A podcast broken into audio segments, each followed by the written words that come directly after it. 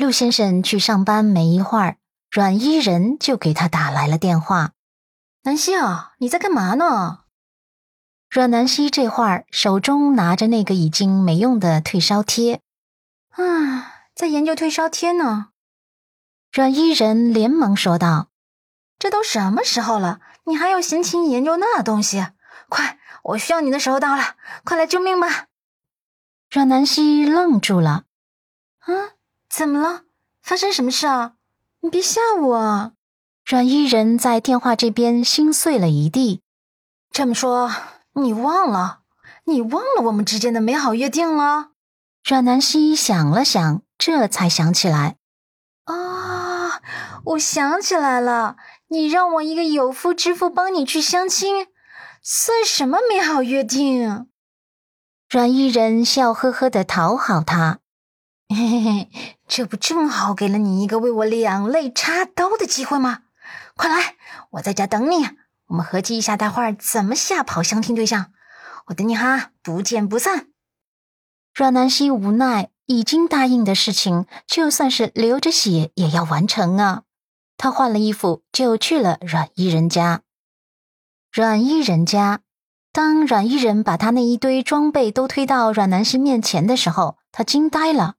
白嫩的手指拿起一个超级大的翡翠扳指后，惊悚的问：“你去抢了珠宝行吗？”阮伊人笑道：“哈哈，这点小事哪犯得上去抢珠宝行？某宝九十九块就能搞定。”阮南希扑哧一声笑了出来：“感情你这些都是假的呀，是你某宝买来的。”阮伊人点头：“是啊，真的。我到哪去弄去啊？我都帮你想好了。你今天去相亲的时候，一个手指戴一个戒指，十个手指头戴的满满的，脖子上戴着这个大金项链，当然也是假的。”阮南希无法想象那画面。哦，我的天哪！我这样带出去，别人会不会把我当成神经病啊？阮伊人乐了，嘿嘿，要是真的把你当神经病就好了，他立马就会吓跑的。他一边说，一边帮阮南希装扮着。他把自己买来的那对假货全部都倒腾到阮南希身上了。阮南希有种想哭都哭不出来的无力感。他脖子上光是项链就戴了三条，手腕上、手指上也都戴满了。他有种遁地的窘迫感。阮伊人对他自己的杰作很满意，嗯，不错不错。南希啊，一会儿你见到那个相亲对象，你就先伸出右手，把自己的大金镯子亮给他看，先把他镇住了，然后再胡说一通，把他吓跑就行。阮南希别扭的把自己的一双手藏在身后。哎，我能说把我自己也吓着了吗？伊人。真的太夸张了吧！不不，阮伊人端详着他，嗯，似乎还缺点什么。对了，妆容，你这妆容要改变一下。你淡妆不行，显得你太清纯了。我帮你化个俗到掉渣的妆。阮南希真是不答应都不行，最后直接被阮伊人拽到面前化妆。等到阮伊人满意的点头后，阮南希照了照镜子，顿时就有一种想要撞死在豆腐上的冲动。这他妈还叫脸蛋吗？还能看得下去吗？也不知道阮伊人买的什么色号的唇釉，给他涂了厚厚的一层。他的那两片唇啊，就像是抹了油漆一样的亮的刺眼，还有脸上的粉，抖一抖都能落下一层。最后的最后，阮伊人还给他换上了一条低胸的短裙。我的神！阮南希看着镜子中的自己，瞬间就觉得辣眼睛。出门之前，阮南希一再的跟伊人确认：“说定了啊，只要相亲对象一离开，你就出现给我卸妆，听见没有？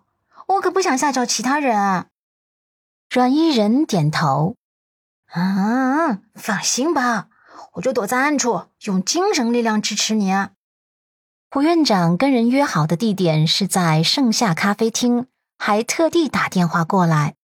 伊人啊，我约了张先生是下午两点，你可千万别迟到了啊！阮南希跟阮伊人两人打车去盛夏咖啡厅，为了不吓倒司机，他戴了墨镜和帽子。陆氏集团，蓝子琪正在汇报行程。呃，总裁，下午两点钟约了天宇集团的项目负责人。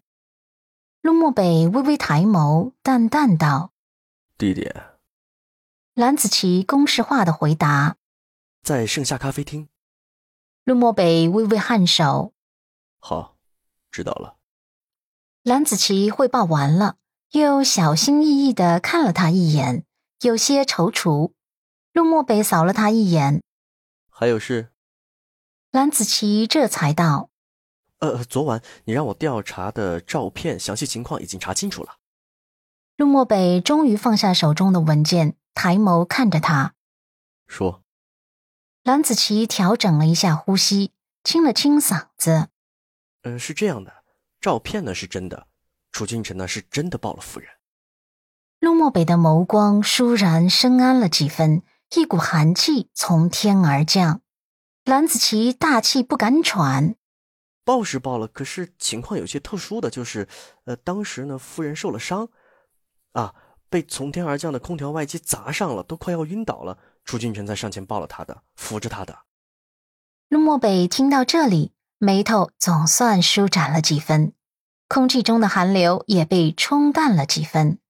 蓝子琪暗自松了一口气，继续娓娓道来。陆漠北看了看时间，起身：“先去盛夏咖啡厅，边走边说。”